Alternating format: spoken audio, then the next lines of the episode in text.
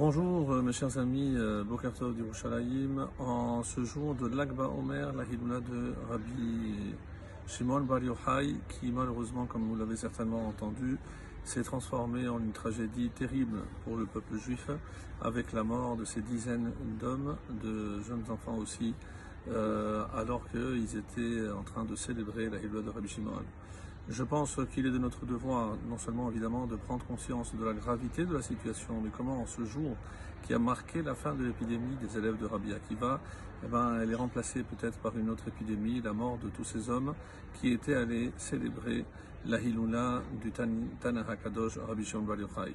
Alors, peut-être que l'épidémie qui était la nôtre euh, n'a pas fini de nous, transmettre ses enseignements, ses leçons, et que cette tragédie est venue peut-être pour nous réveiller encore plus, hein, pour reprendre conscience que euh, si Rabbi Shimon Bar a été ce qu'il a été, c'est euh, parce qu'il était capable de transformer les malédictions en bénédictions, comme on l'a vu dans le cours de ce mardi soir, et également parce que euh, il n'a jamais baissé les bras, il a compris l'importance de la transmission de la Torah, et surtout, surtout, je pense que l'élément le, plus important, c'est la ahavat rinam, l'amour d'autrui.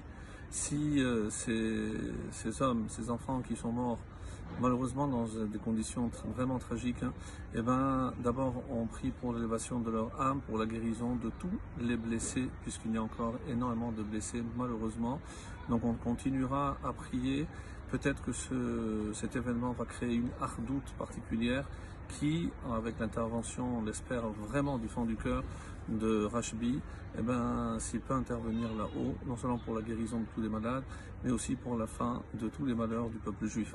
Et je voulais, pour ne pas déroger à notre habitude du vendredi, de parler de la, de Haftara, une Haftara qui annonce comment va se passer justement la période où le Mashiach va venir, on reconstruira le temple, et comment les Kohanim, dont il a été question dans la paracha, il sera question dans la paracha de Hémor où on voit les restrictions. On voit que les restrictions vont être encore plus importantes hein, dans les temps à venir lorsque, euh, par exemple, on, peut lire on est dans le euh, livre de Yecheskel, le chapitre 44. Les Kohanim, qui sont issus de la tribu de Lévi, descendants de Tzadok, qui ont observé Mishmeret euh, Migdashi, la garde de mon sanctuaire. Abravanel euh, explique ici pourquoi on remonte à Lévi, parce que c'est grâce à l'intervention, le fait qu'il ne soit euh, pas intervenu dans la faute et qui a fait que cette tribu de Lévi s'est vue, donc donner, octroyer des pouvoirs euh, et des droits euh, surtout. Et euh, aussi par ce mérite, ils pourront participer dans le futur dans la avoda du Beth Amikdash. Et ce qui attire notre attention, c'est la façon dont le texte poursuit en disant comment ils vont être revêtus. Bigde Pishtim Ils vont revêtir des habits en lin. C'est curieux, pourquoi? Parce que il y a que le Kohen Gadol qui s'habillait avec des habits de lin, et c'était à Kippour pour entrer dans le Kodesh HaKodashim.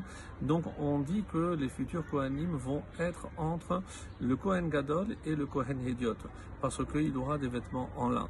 Et qu'est-ce que ça vient prouver? Ça prouve, d'après par exemple le Malbim, qu'ils vont atteindre un plus haut niveau de sainteté et ils pourront se revêtir un petit peu à l'instar du Kohen Gadol. Mais ce n'est pas tout, on assiste à d'autres restrictions, des chumrot pour ainsi dire.